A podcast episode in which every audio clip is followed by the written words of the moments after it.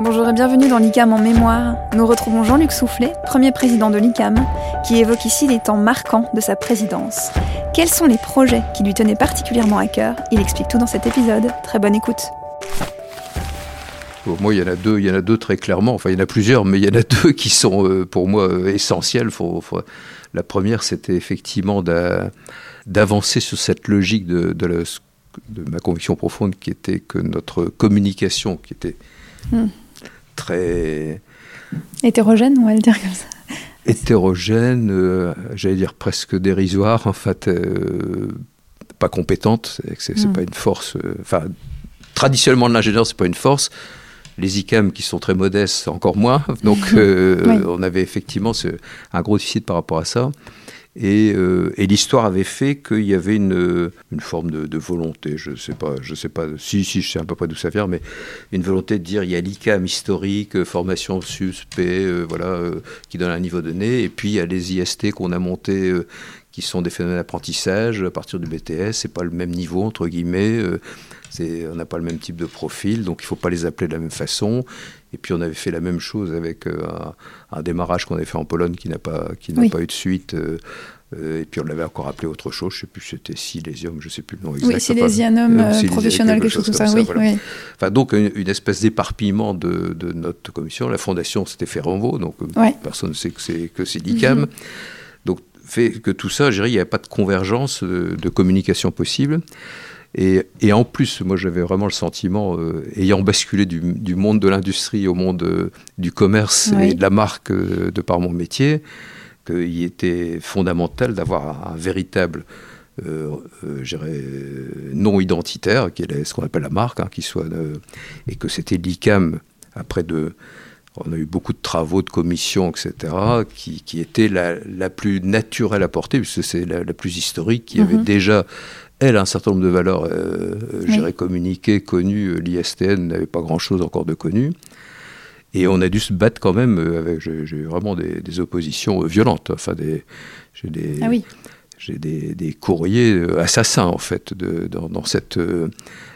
Cette volonté de, de, ramener l'ISTN sous le sigle ICAM et de considérer que la marque c'était bien l'ICAM et que derrière la marque ICAM, il pouvait effectivement y avoir des formations qui étaient des parcours différents, mais qui hmm. aboutissaient à faire un ingénieur, qui correspondait à, hmm. la, à la volonté de la mission ICAM, c'est-à-dire un, ingénieur qui a un certain nombre de techniques en main, mais qui a aussi euh, des qualités humaines, qui a aussi effectivement une capacité à discerner, etc. Enfin, tout, tout ce qui est venu, hmm. euh, ce qui est apporté par la pédagogie jésuite en particulier.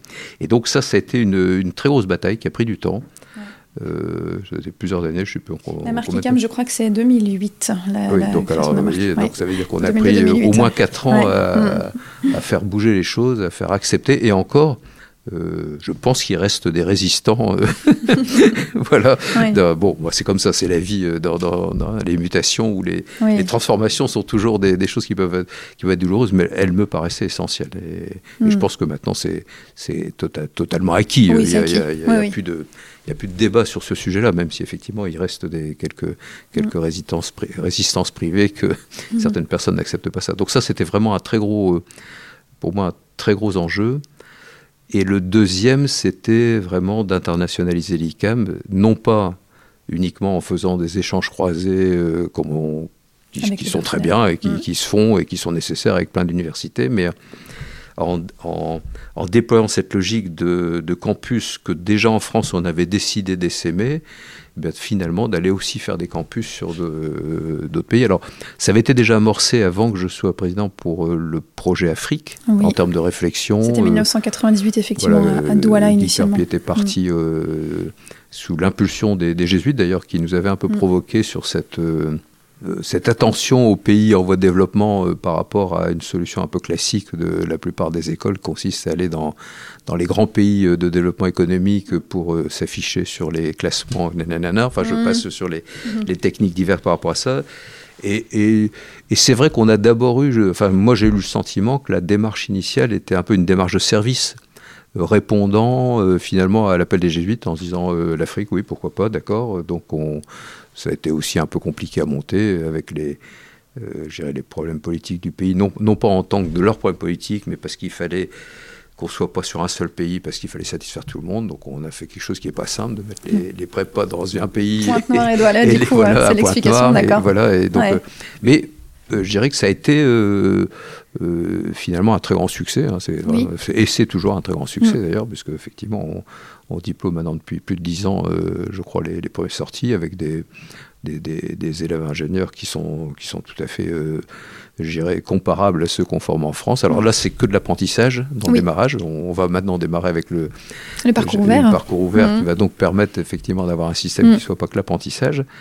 Euh, ce qui, était donc vraiment quelque chose qui répondait aux besoins du pays et en particulier aux besoins des entreprises implantées dans ces pays-là. Euh, puisque l'objet pour nous, c'est de se dire, euh, quand, quand, quand, on fait venir finalement des Africains ou des étrangers, quels qu'ils soient, en France pour une formation, et apprendre leur et obtenir leur diplôme, très souvent, tout, tout leur jeu, c'est de réussir à rester en France et pas de retourner au pays. Alors que mm. l'enjeu, c'était bien effectivement de contribuer à ce que des, des, hommes en, capacité, au lieu de partir vers les traditionnelles fonctions de, euh, je dirais, étatiques euh, ou administratives de, ces pays-là qui, qui, en regorgent, aillent effectivement sur des, des, fonctions qui soient euh, contributives au développement du pays. Donc la formation d'ingénieur était, était, utile.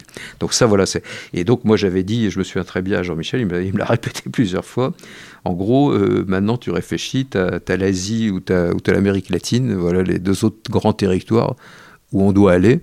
Euh, parce que si on raisonne sur cette logique de dire, bon, on a fait cette expérience peut-être par service, maintenant je pense que ça peut devenir une vraie stratégie différenciante euh, de, des autres écoles qui sont plutôt sur des choses, je m'en vais à New York, je m'en vais à Shanghai, euh, ou à Singapour, voilà, je fais sur les grands, les grands sites où on est bien classé, ben nous, on va au contraire aller dans des domaines où, où on ne se précipite pas, mais où il y a d'abord un potentiel considérable, un besoin énorme, euh, sans doute un peu, mm. un peu plus de difficultés, mais aussi la chance d'être d'être beaucoup plus différenciant par rapport à ça. Et donc, ben, finalement, l'Inde s'est fait assez vite. Mm. alors, c'est plus compliqué en Inde de, de par la, le fonctionnement euh, jésuite en Inde. Enfin, l'Inde est déjà un pays pas simple pour ceux qui connaissent. Euh, moi, je le vois en termes professionnels aussi. Euh, et, le fonctionnement jésuite est aussi singulier là-bas Le fonctionnement jésuite est singulier là-bas. Il, y, a, une autonomie locale des jésuites, une particularité. En plus, ils sont.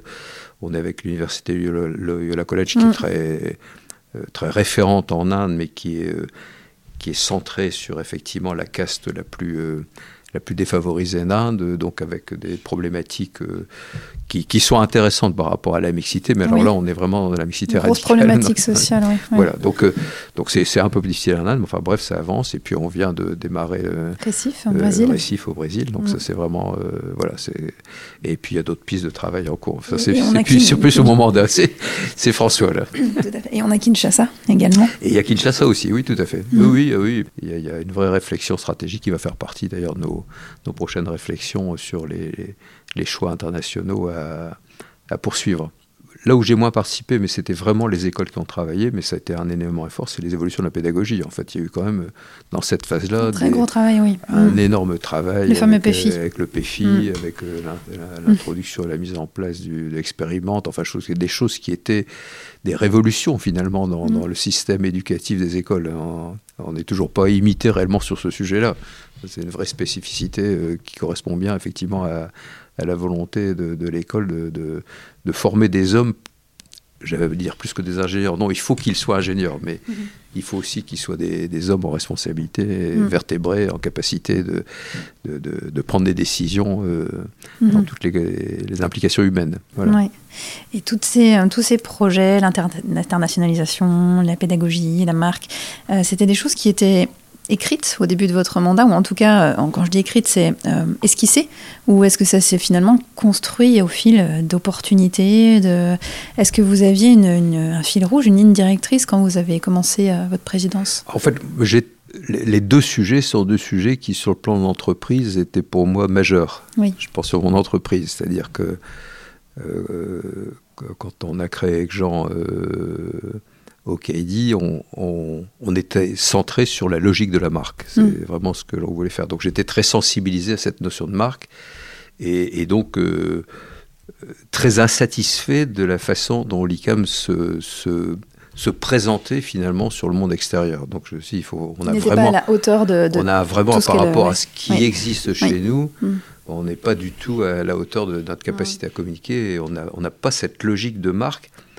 C'était très fort parce que chaque école communiquait comme elle voulait. Le papier à lettres, chacun avait le sien. Euh, le mm. logo, chacun avait fait le sien. Enfin, Chacun avait fait ça de bonne foi.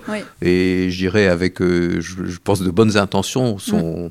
Mais ça s'est d'abord passé par des petits problèmes comme ça. Comment euh, dire, mais non, le papier à lettres, c'est le même pour tout le monde. C'est, on a, il y a des, enfin, on, rentre sur des choses comme ça où les, les, les, personnes ont l'impression qu'on leur coupe les ailes, quoi. Alors que c'est pas du tout ça. C'est, c'est comment on se met dans un cadre collectif qui fait que dans ce cadre-là, on exerce son talent et pas, et pas on exerce son talent dans du bricolage séparatiste qui, qui crée une illusion d'autonomie, mais qui finalement n'a aucun, aucun pouvoir, j'irais, de, de, mmh. complémentarité entre tout le monde. Donc, c'est, enfin, voilà. donc, donc ça, pour moi, c'était très vite quelque chose que je pensais nécessaire, avec la difficulté que ce n'est pas le point de vue Guy Carpier du tout.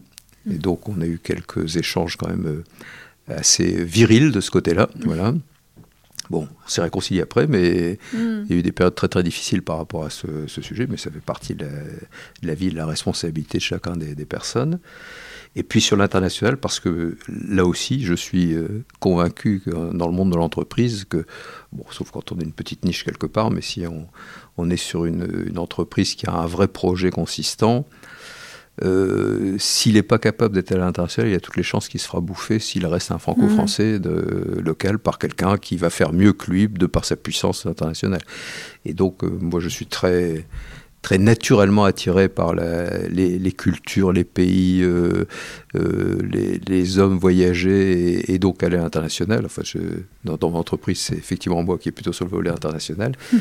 Et donc, j'étais très sensible à ce que l'ICAM euh, poursuivre finalement ce qui avait été engagé là, euh, bravo et chapeau à ce qui a été fait avec l'Afrique, en me disant il faut qu'on y aille beaucoup plus loin là-dessus et qu'on crée euh, réellement une, véritable différenciation de par cette logique. Il n'est pas qu'on fait que des partenariats, mais on a une vraie implantation mhm. en campus dans les pays.